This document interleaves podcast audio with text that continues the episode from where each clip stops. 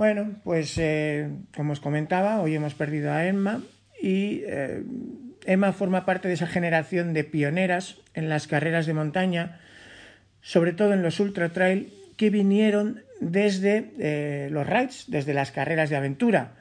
Em, fue una grupeta, pues un póker o repóker de reinas. Ahí estaba en Marroca, estaba Nuria Picas, estaba Nuria Domínguez, estaba Mónica Aguilera y estaba pues desde el norte Nerea Martínez, que está hoy aquí con nosotros y bueno, pues eh, todavía un poco impresionada, ¿no, Nere? Sí, la verdad es que, bueno, pues me he enterado hace, hace dos horas y, estoy en estado de shock. La verdad es que, no sé, es como que me han mandado primero un WhatsApp, eh, he creído que no era en, en Marroca, he que sería otra persona y bueno, pues cuando al final he corroborado que sí, que, era ella, pues la verdad es que, es estoy que, que, que no me lo puedo creer todavía. Ya, yo creo que, que, en fin, que a todos nos ha pasado un poco lo mismo, ¿no? Fíjate, yo miraba ahora y la última imagen que tengo de ella es eh, entrando con una sonrisa de, de lado a lado de la cara en, en Peñagolosa 2018, que corrió la, la ultra de 115, hizo plata, y, y, bueno, aunque era mundial, pues a mí me apetecía, me fui a, a, la tienda donde estaba la comida, grabamos una entrevista con ella para celebrar. Y bueno, en fin, yo creo que es también, me pasó un poco lo mismo con Andrea Husser, Nerea, que también tenía el, el, mismo origen, esa pasión por la montaña antes que nada. Y bueno, yo creo que esa, ¿por qué crees tú que esa generación primera de ultras teníais todos un historial similar, porque a ti lo mismo te vemos mmm, esquiando, quedando pedales, a Nuria la vemos día sí día no escalando, eh, en fin, Mónica Aguilera yo no sé si hay algo que no haya hecho, eh, no sé, ¿qué, ¿qué, ¿qué crees tú que os llamó primero a un mundo de los rides, donde además era un mundo especialmente duro, ¿no? Porque eres como la chica de cuota del, del equipo. Sí,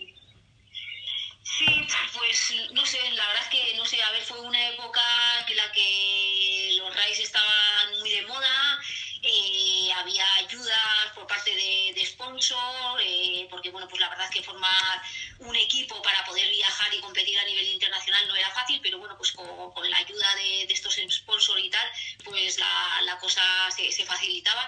Y bueno, pues no sé, yo creo que no sé si fue suerte o qué, pero pues bueno, nos tocó vivir aquella época y, y no sé, no sé por qué, porque no, no, no, considero tampoco ni que fuéramos más fuertes, ni menos fuertes que, ahora, ni, pero bueno, simplemente que estábamos ahí donde, donde había que estar, ¿no? Y hemos tenido la suerte de, de poder vivir aquella época.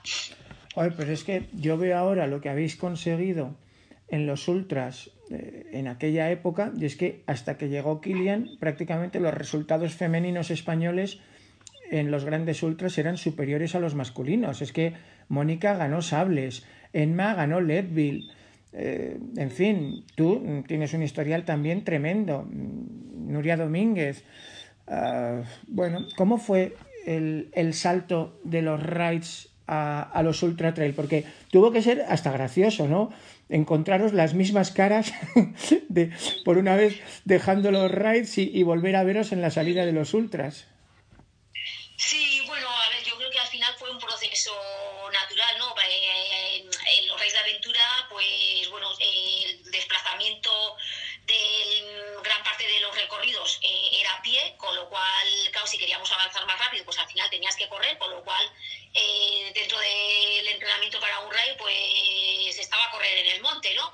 Y bueno, pues yo creo que los raids de aventura empezaron a, a caer un poco eh, y dieron paso a, a, las carreras de montaña. Entonces, bueno, yo creo que fue al final un, proceso natural, ¿no? Era algo que ya, que ya estábamos entrenando que nuestro cuerpo estaba adaptado a pasar horas y horas en el monte corriendo y bueno, pues creo que el mundillo de, de las carreras de montaña tenía un atractivo que, que bueno, pues creo que, que, nos llamó, ¿no? Porque, bueno, pues también es cierto que los Reyes de Aventura al final eh, compites en equipo, dependes de un equipo, eh, no, siempre, no siempre es fácil y bueno, pues la posibilidad de poder correr tú solo, pues bueno, yo creo que, que ese igual eh, fue el motivo ¿no? de, que todas acabáramos haciendo trail.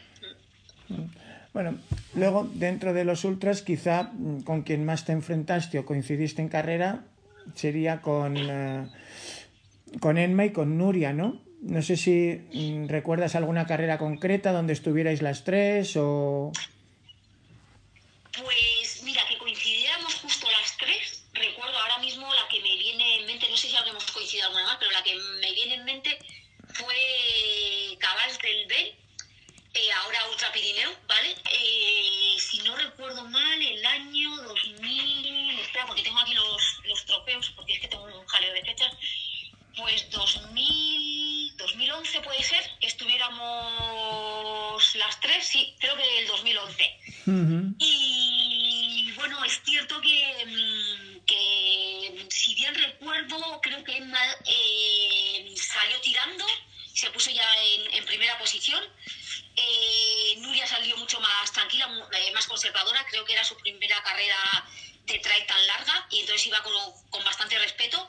Pero bueno, pues a mitad de carrera Nuria se puso, se puso en cabeza, yo iba ahí tercera y bajando, no sé si era al, refugio de San Jordi o dónde, eh, cogí a Emma que iba con, con calambres. La pregunté si necesitaba algo, si necesitaba alguna pastilla de, sal para los calambres y tal, y, y me dijo que no, que, que, tirara, que estábamos en, en carrera y que, que, eran solo calambres, que, que ya se le pasaría y tal. Y bueno, me quedé ahí un poco, no sabía, y bueno, pues al final efectivamente estás en carrera, estás con el dorsal, estás con el cuchillo entre los dientes y ya tiré, tiré para abajo, pero bueno, sabiendo cómo es Emma, lo guerrera que es y que pelea hasta el último momento, pues no, no las tenía todas conmigo y, y, recuerdo eso, que iba mirando para atrás diciendo, esta se va a recuperar y, y, me va a pasar por encima, pero bueno, finalmente ganó Nuria, yo hice segunda y Emma, Emma hizo tercera. Y bueno, pues creo que fue, fue una gran carrera de, de las tres, el, el eso, el competir en en una carrera individual, ¿no? No ya de por equipos, eh, que veníamos de los RAI, las tres, y bueno, pues yo creo que la verdad que fue una experiencia muy, muy bonita. Y es así el primer recuerdo que, que me viene a la cabeza, de las tres juntas, sí. Era aquella época también, la época en que los españoles iban a, a Chamonix, Salud MB, y se subían a los podios, tú tienes podio allí, Nuria tiene podio, Enma tiene podio, eh, hasta Nuri nos costó el oro, pero en el cajón nunca faltaba una española. En eh, 2012 y 2013 pues tuvimos unas UTMBs muy bonitas, ¿no? Con Nuria y, y Enma peleando el podio y bueno, tú también andabas por allí. Sí, eh, pues yo ya no recuerdo en esos años... Ese Do, 2013 año fue tu año del Thor, así que 2013 estarías sí. pendiente de Thor, pero 2012 no sé sabes, fue el trienio negro ese que hubo mal tiempo los tres años, 2010, 2011, 2012. Sí. Ah, vale, 2012 fue cuando recortaron, ¿no? Que la carrera quedó en 100 kilómetros. Esto creo que es. pasamos a, a, la zona así. Vale, vale, vale, es verdad, sí que para mí aquella carrera fue un, un infierno. sí, sí, me acuerdo. Sí, sí, lo recuerdo. Porque yo te vi llegar en meta y madre de Dios. Sí, sí, igual. Yo creo que acabé por punto no y porque estaba ahí mi familia animándome y, y también ellos pasaron sus penurias siguiéndome ahí con el frío que, que pasamos todos y dije, bueno, esto tengo que acabarlo sí o sí. Sí, pues claro, pues a ver, esta carrera, por ejemplo, pues no recuerdo a Emma y, y a Nuria, no... Eh, bueno, yo creo que bastante teníamos cada una con, con vivir nuestra experiencia y, y, eso. Precisamente esta no, no la recuerdo ahí, ¿sabes? No, no sé, tengo vago, vagos recuerdos de, de, esa carrera. ¿Alguna otra eh, carrera o alguna anécdota que, que, te apetezca compartir ahora de las primeras? Porque es, es curioso que sabíais que os jugabais pues podios bestiales, ya digo que los los duelos en Chamonix que vimos entre Nuria y Enma eran a, a cara de perro, pero luego la, sí. la, relación y bueno, pues lo que has contado tú, ¿no? De te paso y te digo, oye, que, ¿cómo vas? ¿Necesitas algo? Tal. Es curioso, ¿no? Esa, esa relación.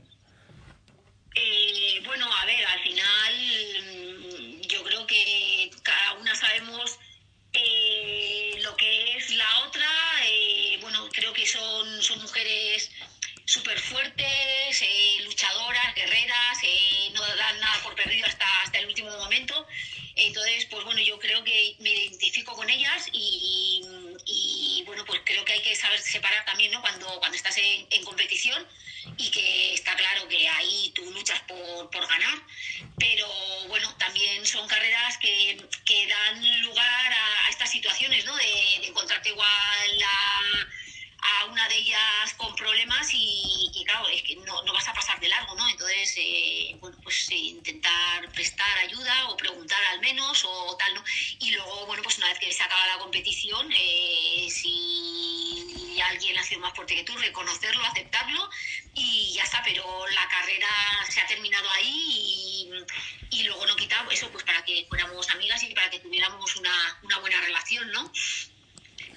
No sé, yo es que, eh, bueno, creo que siempre las he respetado, ¿no? Como, como deportistas, como mujeres batalladoras, entonces, claro, es que para mí, eh, que valga mi admiración por ellas, ¿no? Entonces, claro, una cosa es ponerte en dorsal y competir y, otra es el, el, día a día, ¿no? Y lo que puedas sentir por, por una persona, por lo que te transmite. ¿Cómo, ¿Cómo de complicado era para una chica estar ahí mm, peleando en, por ganar, porque, por ejemplo, ya solo lograr abrirse paso hasta las primeras líneas de los cajones de salida, eh, pues no era fácil al principio. Eh, no, no, además, de hecho, recuerdo mi primer UTMB, que conseguí además dorsal, que es algo que creo que no era nada fácil, a través de un amigo, también compañero francés de Raíz de Aventura, y fue el que me consiguió el dorsal. Que obviamente yo era una total desconocida en el mundo de, del trail y bueno, pues me tocó, me tocó pelearme eh, para no salir a cola de pelotón, pero tampoco conseguí meterme ahí adelante. Entonces, pues bueno, pues la verdad que hacerte ahí un hueco y hacerte un nombre, pues creo que nos, nos ha costado a todas, ¿no? O sea, es como que hemos tenido que demostrar nuestra valía para que bueno pues para que se nos respete y se nos haga un hueco. ¿Qué, le, qué te gustaría decirle a las eh, chicas que oigan ahora, que vean estos recuerdos de Enma y que, y que no la hayan conocido, no la hayan visto correr, ¿no? Porque desde que enfermó lógicamente de cáncer allá por 2020, pues no la hemos visto, aunque que hasta 2018 seguía haciendo podios en, carreras de gran nivel. ¿Qué les dirías a las chicas jóvenes? ¿Cómo, ¿Cómo podríamos explicarles lo que era Enma y lo que representó? Pues es que, no sé, es que para mí Enma era eso, la mujer guerrera, eh, con la cabeza muy, bien amueblada, sabía lo que quería y su compromiso con, los objetivos que se planteaba en la vida, pero es que no solo a nivel deportivo, ¿no? A, todos los niveles, pues era, era al 200% y todo lo que se ha propuesto lo ha conseguido y por eso, joder, no sé, es que esto me ha pillado, que es que no me lo puedo creer, ¿sabes? Como una mujer así, tan fuerte, se ha podido ir es que, no sé, a veces es súper injusto todo, pero bueno, hay que recordarla como, como lo que era, ¿no? Y seguramente que ya ha luchado hasta el final. Y mira, ha vivido, como me ha dicho mi amigo Antonio de la Rosa, eh, se ha ido eh, exprimiendo la vida, viviendo al, al 100% y haciendo lo que quería, ¿no? Y además logrando lo que, lo que se ha propuesto. Y pues tenemos que. Bueno, pues así sea, Nerea. Muchísimas gracias por, por atendernos un día como hoy. Y, mira, te dejamos tranquila y muchísimas gracias, de verdad. Yo creo que mmm, pocas, pocos mejores homenajes que los que le puede hacer a Emma quienes habéis sido sus más duros o sus más feroces rivales, ¿no? Y que juntas, pues yo creo que habéis hecho pues que las chicas que hoy corren en la montaña lo tengan más fácil y, y, y lo puedan disfrutar más. Pues nada, que descanse en paz y, y nada, seguiremos luchando por ella. Y por, nuestros sueños y por estar ahí, que es lo que a ella le hubiera gustado. Bueno, cuídate mucho, Nerea, un beso. Vale, gracias, Sergio. Chao, hasta luego. Bueno, pues eh, ahora estamos con eh, el otro lado de aquellos equipos de, de RAID donde se forjaron em, unos caracteres y unas amistades que han durado hasta ayer mismo, porque yo creo que pues eh, con ella has podido estar y, compartir incluso durante el proceso de su enfermedad. Antonio de la Rosa, compañero en tantos raids de Enma.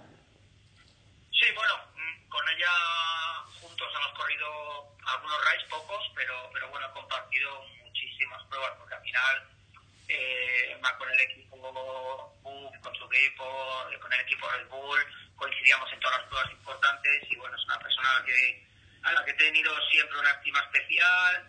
Y luego ya la época en la que yo dejé de correr de aventura, pues, bueno, eh, Emma fue la última ganadora del Campeonato del Mundo de de Aventura 2010 que se celebró en España y siempre ha sido una persona con una tenacidad, una fortaleza, yo siempre lo he dicho, ha sido la chica más fuerte con la que yo he competido. O sea, tozuda, fuerte a nivel mental, físico, psicológico, era, era una depredadora de la, de la victoria y del éxito. O sea, eh, eso es la, la realidad, ¿no? Hablábamos antes, Antonio, con Nerea, de que es increíble cómo los raids fueron la mejor escuela para que luego de allí salieran pues las, las españolas que arrasaron en los ultras de, de, medio mundo, ¿no? Mónica Aguilera, Nuria Domínguez, Nuria Picas y por supuesto Nerea, Emma. Um, eh, en este caso... que también viene de este, de este mundo, ¿no? Exacto. Eh, tú nos contabas que es que literalmente se asumían unos riesgos que te podías partir un brazo o, o peor. ¿Cómo, ¿Cómo era eso? Porque yo creo que ahora es difícil, ahora que los raids un poco han, han pasado a, de, del foco mediático, aunque siguen disputándose, eh, quizás la, los aficionados de hoy no son conscientes de, de, las cosas que os pasaban, ¿no?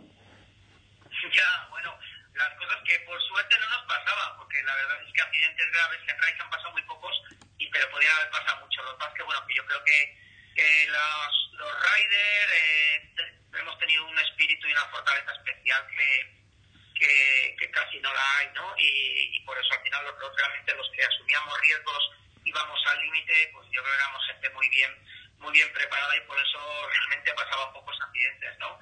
Bueno, está claro que, el, que el, los RAIs crearon esa, lo que tú has dicho, esa, esa cuna de, de, gente muy fuerte, sobre todo las chicas, ¿no? Pues al final hay que pensar que, que en un rey de aventura la chica tenía que hacer exactamente lo mismo que los chicos la fortaleza de las chicas, las chicas que seguían un rey y otro, era, era las tías más fuertes del panorama mundial en, cualquier disciplina eran, eran riders. Y por eso luego cuando digamos que, que se empezaron a posicionar otro tipo de deportes, y los ultras, para una chica que ha estado siete días eh, corriendo al lado de tíos, eh, horas y horas, días y días, sin apenas dormir, pues hacer un ultra de, de 100 millas eh, entre comillas, podía resultar un paseo y para y, lógicamente pues pues así ha sido, ¿no? Que durante muchos años, hasta que ahora ya se ha empezado a especializar un poco más, como todos los deportes, eh, las, las riders que se pasaron al ultra eran las ganadoras, ¿no? Sí, eh, de hecho, eh, ha habido alguna carrera, comentábamos antes fuera de micro, donde en tu equipo tenías no una, como era lo habitual, sino dos mujeres, eh, Mónica Aguilera y, y en Marroca. ¿Cómo, ¿Cómo fue ese raid? Bueno, fue un raid, era un raid de cuando empezábamos en el año 97, me acuerdo, en México, eh, o 90, no, 96, yo creo que fue ese raid. Bueno, eran los inicios de los raids de aventura, cuando aún los formatos de raids no, no estaban muy claros. Después ya se, estaba, se estableció que los raids internacionales eran todos de mixtos, de, de tres chicos o una chica, o incluso tres chicas y un chico, como a como ha habido pruebas, como Emma misma ha competido con otras dos chicas y un chico, ¿no? Eh, al final aquel fue un ride que éramos cuatro chicos y dos chicas, era un formato de seis, eh, corrí con Emma y con, y con Mónica, que, que además conseguimos ganar allí en México. Y bueno, siempre con, con Emma te garantizabas que luchaba siempre por el éxito, porque era, era una tía fuerte, luchadora, con una capacidad de superación, de fuera como fuera siempre, era la motivadora del equipo, ¿no? Muchas veces llegaba un momento en el que la persona que motivaba era, era Emma y, y bueno, y así, así era, ¿no? La fortaleza de, Emma y de las chicas en general normalmente son al final muchas veces las que, las que van tirando del carro, ¿no? Fíjate, a mí siempre me ha chocado un poco de, de Emma esa dualidad que por un lado era una tía de acción, o sea, no solo es que fuera deportista ultrera en cualquier modalidad, es que también era bombera, pero luego, aparte, de, no es que estudiara y se licenciara en bioquímica, es que hizo una tesis doctoral, el, el proyecto Summit, sobre eh, cómo afectaba en los deportes de ultrarresistencia ¿tal? Y, y tenía una parte también eh, como muy fría, muy de análisis, de ser capaz de mirar desde fuera, decir qué barbaridad estamos haciendo, pero cómo me chifla esto. Sí, claro, claro, esa, esa barbaridad que uno no sabe si al final ha podido costar la vida, ¿no? Los años de sobreesfuerzos que podamos someter a nuestros cuerpos, pero, pero bueno, siempre lo hemos dicho, al final esto es lo que nos hace felices y, y Emma trabajó mucho eh, porque a veces dice, bueno, a veces parece que este tipo de enfermedades son para, para los débiles, ¿no? Y parece que que son para la gente o que fuma o que tal, y, y ahora nos preocupa mucho el COVID, ¿no? Que, y, y la realidad de, de, este mundo es que la enfermedad grave y la que se lleva gente que no se lo merece y que no ha hecho ningún esfuerzo para tal es, es el cáncer, ¿no? Que, que, es una enfermedad que es que no atiende a ni a clases, ni a fortaleza, ni a nada. Es más, siempre está preocupada por la salud de una persona que comía súper bien, que, que llevaba al límite eh, que se hacía pruebas, que, bueno, fíjate, ¿no? Que había estudiado, eh, madre de tres hijos, o sea, siempre fue muy analítica con todo, muy estudiosa y, bueno, eso sorprende, ¿no? Que parece que, que, que nunca, te, nunca va a poder pasar eso a una persona que, que se ha preocupado tanto por, por todo, ¿no? Por, toda, por la salud, por la familia, por todo. ¿sí? Así es. No, hay más vuelta. Eh, obviamente, pasar este proceso de la enfermedad es, es terrible, una prueba de fuego para, para todos. Um, tú has mantenido el contacto mientras ella estaba ya enferma. ¿Hay algo que te apetezca comentar de cómo lo, lo encaró? Porque es un trago, como tú dices, que, que nadie quiere, pero que todavía te esperas menos, ¿no? Cuando tu vida ha sido, digamos, ordenada, por decirlo de alguna forma.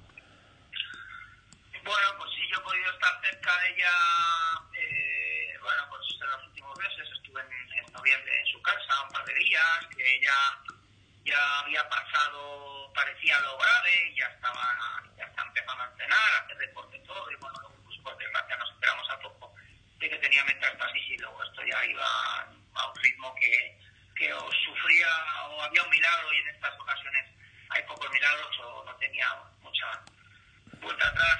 Esa tenacidad, esa fortaleza que es eh, o sea, verla fuerte, yo pude hablar estos días con ella hace una semana eh, y bueno, se la cantaban las lágrimas, pero te decía, yo voy a pelear aquí hasta el último aliento y así te lo decía y así así tiene que ser la vida, ¿no? Hay que no hay que dar el brazo a torcer y pelear porque hay que tener siempre esperanza hasta, hasta el último momento. Y con eso me quedo, ¿no? Porque al final estamos, yo también al final tú ves una persona como Emma, como muchos de nosotros, ¿no? Que vivimos la vida con una intensidad fuera de lo normal y, y bueno, pues esa ha sido la vida, ¿no?